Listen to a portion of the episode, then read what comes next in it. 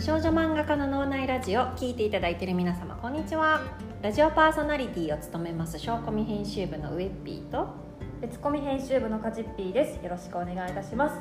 前回に引き続き熊谷京子先生にお越しいただいております。よろしくお願いします。よろしくお願いいたします。ついに今回で熊谷先生ゲスト会ラストになります。はい今回は熊谷先生の漫画世界を語る上で欠かせないファンタジーについて語っていきたいと思います。はい。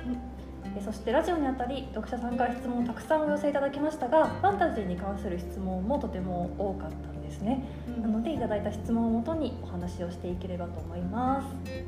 最初の質問なんですが、はい。ファンタジー作品を書かれるようになったきっかけは何ですか？という質問でして、うん。はい、これはなんか少女漫画でバトルが書きたかったっていう。恋愛バトル。ってうんいう、一周目のねあのそうトークでも出てきましたよねそれをあの現実社会で書くと、なんか、まあ、ヤンキーものとか。そんな感じになっちゃうんはい。あ、そこをファンタジーにするとちょえうどいい塩梅になるんですよね、そう。まあファンタジーあのあやかし非戦のうん。やっぱね扇っていうのが一つポイントかなと思うんですけど扇はどこから思いつかれたんでしょう？扇はなんだろうな。なんか本当偶然。扇ってあ男の子が扇を持つっていうのってなかなか結びつかないと思う。んですよね。女の子ならなんとなくねこうちょっと分かるっていうか日舞とかもあるし。男の子で扇なんだなんか一般的なまあ刀とかうん。によりちょっとなんかひねらそうかなと思ってたんですけうど、ん。でつでもどこでも持ち歩けるんです。よ、携帯可能。そう携帯可能で,、うんでそれで横カットを描いた時にはい。たまたまその手に扇を持たせてですね。ああなるほど。であーこれもこれも使おうかなっていうので。ああなるほどなるほど。これが武器だったらいいかと。そうそうそうそう。うーんなんか先生何かのインタビューでこの時アナログでその扇がポーッと光るのをあーはい。描くのがめちゃめちゃ面倒くさかったと。手間がねかかったというふうにねおっしゃってましたよね。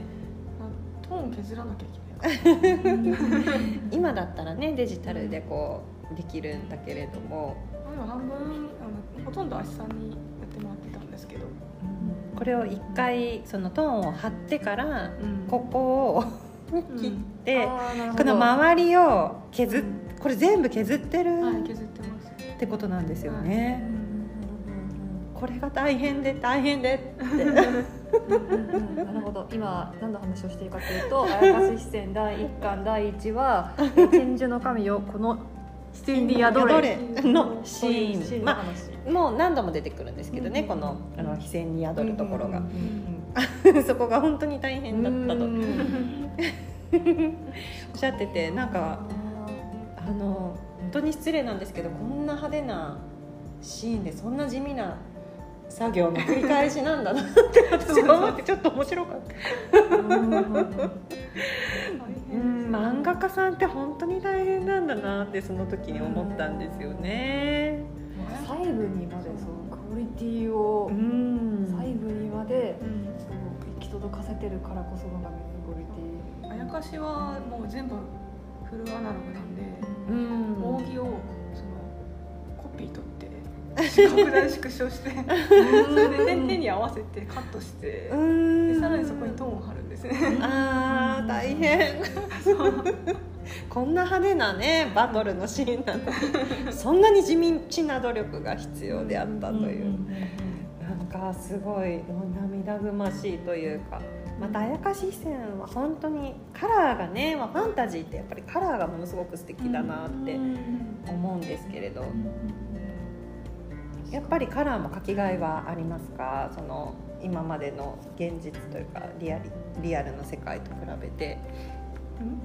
あのファンタジーだから描けるカラーっていっぱいあるなっていうことはありますか？うん。そうですね。まあかなり派手な構図にしてもうん。華やかだなっていう感じになるでな構図にしても違和感がない、はい。うんこの流れでじゃあ次の質問をお聞きしたいんですがファンタジーのここが好きというところを知りたいです、このカラーの話でもいいですし他の切り口でも、これはまあえっとやっぱストーリーストーリー作りがすごい好きです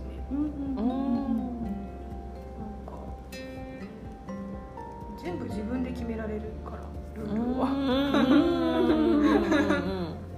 何でもやっていい。自分がこの世界の神様だからなんかどんな設定つけても。大丈夫っていう。うん。そうね。まあそうなんですけどね。それを絵で表現するっていうのはなかなか難しいポイントでもありますけどね。何でもやっていいようでね。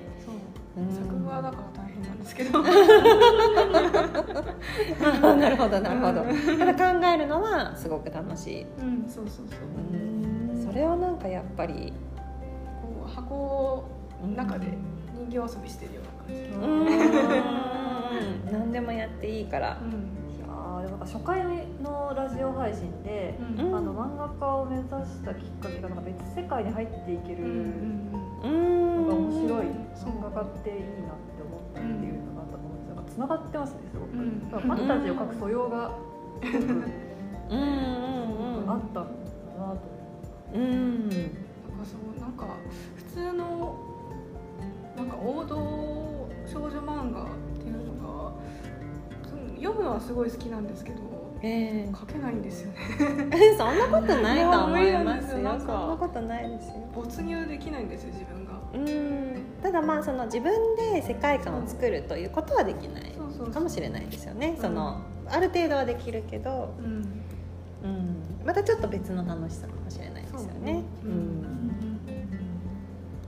なんか先生の気質とファンタジーがハマっているんだなっていう。うんのうんを感じました、やっぱりこのねあの背景をどうするかっていうのも先生はすごくこだわりがあるじゃないですか、あのチョコ版だとあのイギリスなんですけど、うんでそういうことの設定もね自分で自由に選択できるっていうのも楽しいポイントなのかもしれないですね。に。なんか舞台になってるうん場所がありますもんね明確に。そうですね。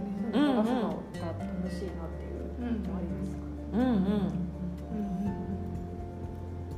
逆にファンタジー作品を書く上で一番大変なことは何ですか？という質問なんですが。うん。破綻しないように気をつける。なるほどうん。ちょっと間違えると簡単に破綻しちゃうんで。うん。破綻したらしたでそこを何とでも修復しないといけない。必死ですね。破綻というのはどういう？うーんまああんま言えない。あまあ設定のちょっとした穴みたいなことですかね。まあでそれはもうなんか後々修復したものとか、うん。これは破綻したけどちょっといやー言っちゃったらまずいよな 実は秘密ってうんだけどあるよっていうさあこれね。破綻してたんだけど。ああそうなるほど。ね。自由すぎると言ったらあれですけどまあ、自由にいろいろ決められるからこそ、うんそれによってうん。あこれこれや出さなきゃよかったみたいなこととかもあったりするのかわかんないですけど。なんか勢いで出しちゃって、ん。ああちゃーみたいな。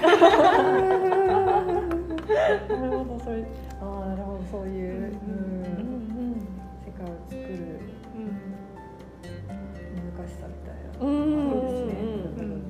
まあその部分もね楽しいといえば楽しいんですけどね。うんうんあー先生が今まで書いた世界線で一番行ってみたい世界はどこですか？うんやっぱりヨーロヨーロッパ好きなんで、うんうんチョコバンとか来るのかなとか、うんうんかあのお二人、えー、と上田さんが担当、はい上田さんって言っちゃった、うんウェッピーが。レッピーがね。ウェッピーが。熊谷先生担当してた時に、はい。あの来まし取材旅行行かれてましたよね。はい、うん。来ました。でうん。もそれも、あの旅行ですよ。念のため言っときますけど。出張ではないんですけど、そう一緒に行ったんですよね。冬、うんうんうん冬のロンドンにね。寒かったね。えでもすごい楽しかったですよ。ううんん、なんかやっぱりあのもう明確に決まっているので、このまあ闘技場の場面はここだしうん。かがりつき家はここだしっていうのが先生の中で明確に決まっていたので、まあ、そこを順々に回っていくっていうような。かがりつき系は日本ですけど。いやかがりつき家は日本、うん。学校。学校学校ね学校、学校ね、うん。うん。っていうのが明確に決まっていたので、うんそれはなんかすごい楽しかったですよね。そうです。ねうん、本当にこの世界あったんだって。思えると思います、うん。イートン校に行ってみてください皆さん。イートンの街とか。うんこのままなうんすごいヨーロッパっていうのはな何度か行かれたことがあったりしたんですか？いやもうそれその時とえっとその前にえっとドイツ。ドイツに3回、ああなるほど。うん。んうんうんその2回かもう死ぬほど歩かせたんですけど私。でもあー。って。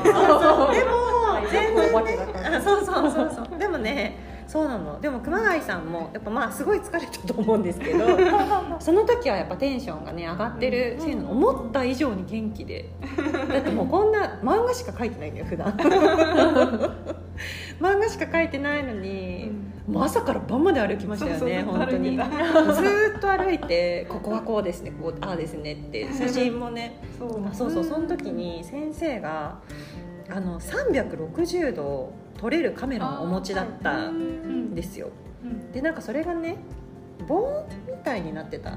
棒の先にカメラがついてるみたいな感じじゃなかったでしたっけ？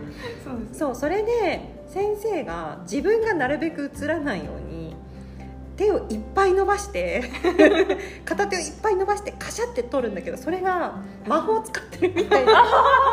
可愛いの。また魔法使ってるって。私 はでもその360度の写真の中に私も当然入ってるあああ私入ってるわ。あ、なんかパノラマみたいにこうそうって回らなくてもよくて。そう。そうそうそうそう。でそれを切り取れるんですよねちゃんと。そうそうそう。うん、でまあ全部撮るのが大変だからそういうカメラを買ってうん現地にお持ちになったんですよ、うん 本当が常にこうカシャってやってるのが。そ う自分の頭の上しか映そうそうそうなるべく自分が映んないように 自分の頭上で撮るもんだからそれがちょっと魔法使いみたいで可愛い可愛かったなんかまあ魔法使ってる私は思ってました。でこのご旅行って結構前ですよね。なんか。うん何ぐらい前ですかね。ファンブックよりも前だから。いつぐらいだろう。ね。かなり前前ででも冬もなんか鮮明にねなんか今うん。今の話が出てきて面白かっそうですね。2018年の7月にファンブックが出てるのでその年の2月とかかた。な。うん5年前とかなんですか？なんかまだ5年前なんだ。もうちょい前だったかな。その前の年だったかもしれないですね。もしかしたら。うん。うん。そうですね。56年前。でもまあまあまだそんなもんですね、うん。意外とファンブックにも載ってますのでその時の。ちょっとだけ載ってます。ーうんうんうん。お読みいただいてる方多いかもですね。あそうですね。ファンブックはね。ねかなりあのうん。反響があったので。面白い。うんあすごい面白いですよね このファンブック。ねえもう自分で言うのもなんなんですけどすごい面白いんですよ。うん。そうですね。だからそういう先生はもうそうやって明確に設定をねなさってるから、うん、あの巡りがいがありますよね。うん。なんかそういうモデルの場所決めるのってどうやってるんですか？うん。うん。めちゃくちゃ調べますね。一日中ネットに張り付いたりとかして。うんうんうんうん。うん。ミージャにハマる場所だったりとかずっとキーワード検索ばっかりしてて。えー。気になったのをもう写真をバーって撮ってーうん。でさらにその中からまた決めていくっていううん。イメージ合うような感へえすげえ黒板とかだとどういったキーワードになるんですか？じ学校でなんかヨーロッパうんなんか大きめのみたいなう感じそれで自分のこそう、うぴったりくるうん。ものをお探しになってっていう。やっぱそういうなんかリアルなものを書いていくっていうことで説得力を出すっていうねことも多分あるのかなってうん思いますね。本当にあるみたいうんに見えるもんねやっぱり。うんそうですよねファンタジーだから、ゼロ一で世界を作るって中で生きてるような説得力が生まれますもんねなんか。いやなんていうんだろう全部想像で書くとうん。本当に時間かかるんで、うん。それでしあのアシスタントさんに指示を出すのもすごい大変になっちゃうんですよ、あー確かに。そうというね。い やでも そんな時間なくて。うん定できてうん。建物の詳細も決められるならいいんですけどうん。なかなかそこまでのなんか時間がないしみたいな。うん。それでもうそうぴったりくるものを探して、うん。うん。うん。うん指示も出しやすくしている。うん。でもそのおかげでねファンはなんかこうちょっとあここにうん千代と節がいたのかなっていうふうにね現実の世界でも感じることがうんできるのでうんそれはそれでいいかなと思いますけどね。うんうん。続いての質問で先生激推しおすすめのファンタジー作品があれば知りたいですといった質問なん。ですがうーん。とえっ、と漫画漫画でも映画でも、うん、何でもいいと思います。ダンジョン飯好きです やっぱりああいう世界観ががっつり作られてるものがお好きなんですね。変なキャラいっぱいいるし。うん大好物ですねうんうんうん。目が楽しいですもんね。そううそん何回でもね読んじゃいますね。うん。あああなるほどなるほど。れも結構緻密ですもんね。うそうそうそうそう。んまあそこまでね。かけるとねすごいんだけど。なかなかのねちょっと時間もちょっと難しくもあったりもしますが。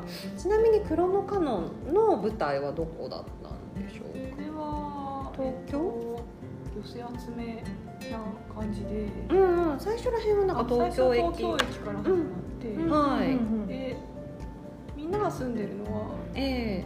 なんか普通の日本です。ああそうなんですね。なるほどなるほど。で学校だけ違うはい場所にあるってう。いう、んああそうなんですね、うん。なるほど。学校はどこかの国だったりとかそういう。学校の校舎ははい。パリ市庁舎。あなるほへどー。そうなんですね。であとはうん。考えました。ああそうなんですか。ここれは。ああそうなん。トンバの自宅は静岡県はい。のぬくもりの森っていうはい。ところにそういうなんかあるんですよ。あ。可愛いはい。ジブリっぽいなんか。ええ。あそうなんだ。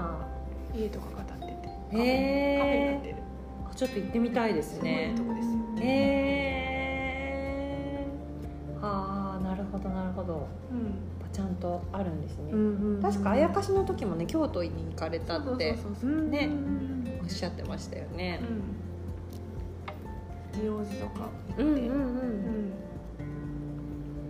ぱそういうところでイメージを膨らませたり、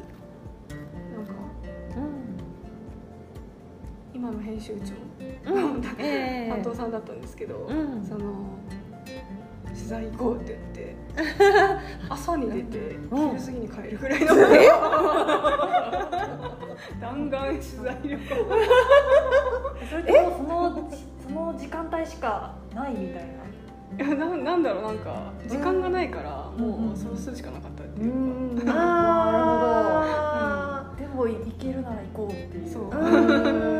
ね現地に行った方がね膨らむこともうんありますからね、うん。ままだね先生も若い若いしね。大丈夫だったのか結構きついいやでもその当時からきついですよそれは。若くてもきついですよ。若くてもきつかった。確かに京都に日帰りで朝出て昼帰るはちょっときつい。その当時の熊谷先生の生活リズムがすでに朝を朝寝て昼起きるとかだったら かないりやきつい。でも多分そうだと思そうだな。相当きついですねかなりきつかったけれども。だったけどなんかそういう風になったから。行きますって言って、うんそうですね。舞台の設定もかなり大事ですよね、そう先生結構ねそういうのあのアゲハの時はテニスをされたって。ああそうなんですね。やったことはあったんですか？それまで。やったことはなくいやないです。弟と姉がテニス部だったんですけど、うん。私だけ本当なんか文系っていうか美術部とか帰宅部とか、うん。うんうん全然運動はできないんですよ。うんでもだけどね漫画のためにやるっていうのがうん。ね素晴らしいね本当に。うん真面目だから先生は。本当にね真面目でいらっしゃるから。うん。そういうね経験をちょっとでもこう漫画に生かそうとされて。る、そん。な熊谷先生は今新たなはい。連載作品をはい。はい「のか作のり上げようとうん。今している最中で最終回を迎えまして、はい、うん、それを聞いていただいてる時はまだ新刊は出てない、そうですね。まだ新刊は出てないですね、うん。うん。はい。でじゃあそれをもうお書きになった今あと収録しているんですけれど新連載の打ち合わせもぼちぼち進めていらっしゃるということで、また証拠見でお書きいただけるということで、楽しみ。本当に楽しみです。ね。一つだけ一つだけ、はい。新連載もファンタジーですか？はいファンタジーです。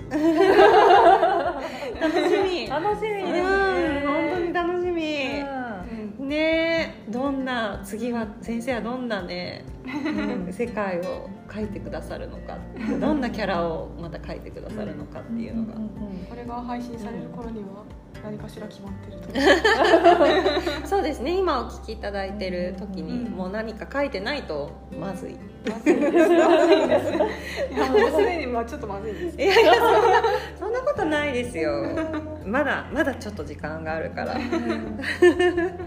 ちょっとねできれば休みつつ、いやでもすごく楽しみですね、今なんか改めてこのあやかしの時のカバーを見てたけど、やっぱり着物めっちゃ上手。上手とか言ってなんか。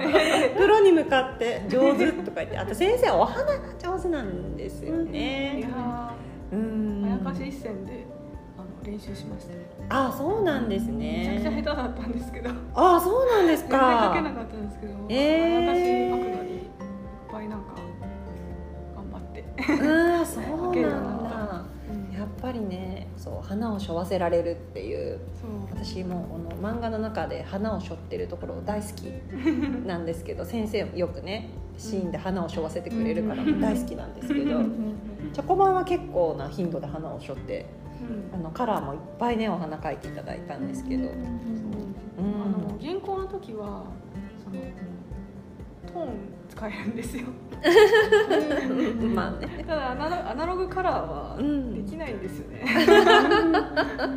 まあなんか手書きで手書きまあうんパソコンでは手書きだけど。うなんかんちちまちまちまちまこう書くしかないから、うん。いやすごい。なんとかうまくなろうと思って、うんいや素晴らしいですよ。そうですね。新作もどんなカラーが見られるのか、うんねえ本当に楽しみ。わあありがとうございます、素敵な情報まで飛び出しました。新連載は11月4日売り証拠み23号よりスタートはい。予定でございますので、はい。皆様お楽しみに。はい、楽しみにお待ちください。ということで今回のお時間ここまでとなります。4週にわたり先生本当にありがとうございました。当毎週楽しくはい。させていただきました。ありがとうございました。ありがとうございました。なんか最初に上田さんじゃないウェッピーが あの考えてかっこいいんですよ。って言ってたと思うんですけど、なんかそれをすごく感じました、ね、感じる全4回だったね。うん。うん。漫画のためならん。なことも、うん、いやでも本当にそれがもう熊谷先生の全てと言っても過言ではない。と私は思います。はい。ファンになったところでですねここはい。でお知らせでございます、はい、熊谷先生の最新コミックス「魔法陣クロノカノン完結5巻」が10月26日頃発売されます。はい、こちらも要チェックでお願いします。はーい。はい。それでは皆さん10月の配信でお会いしましょう。バイバーイ。バイバーイ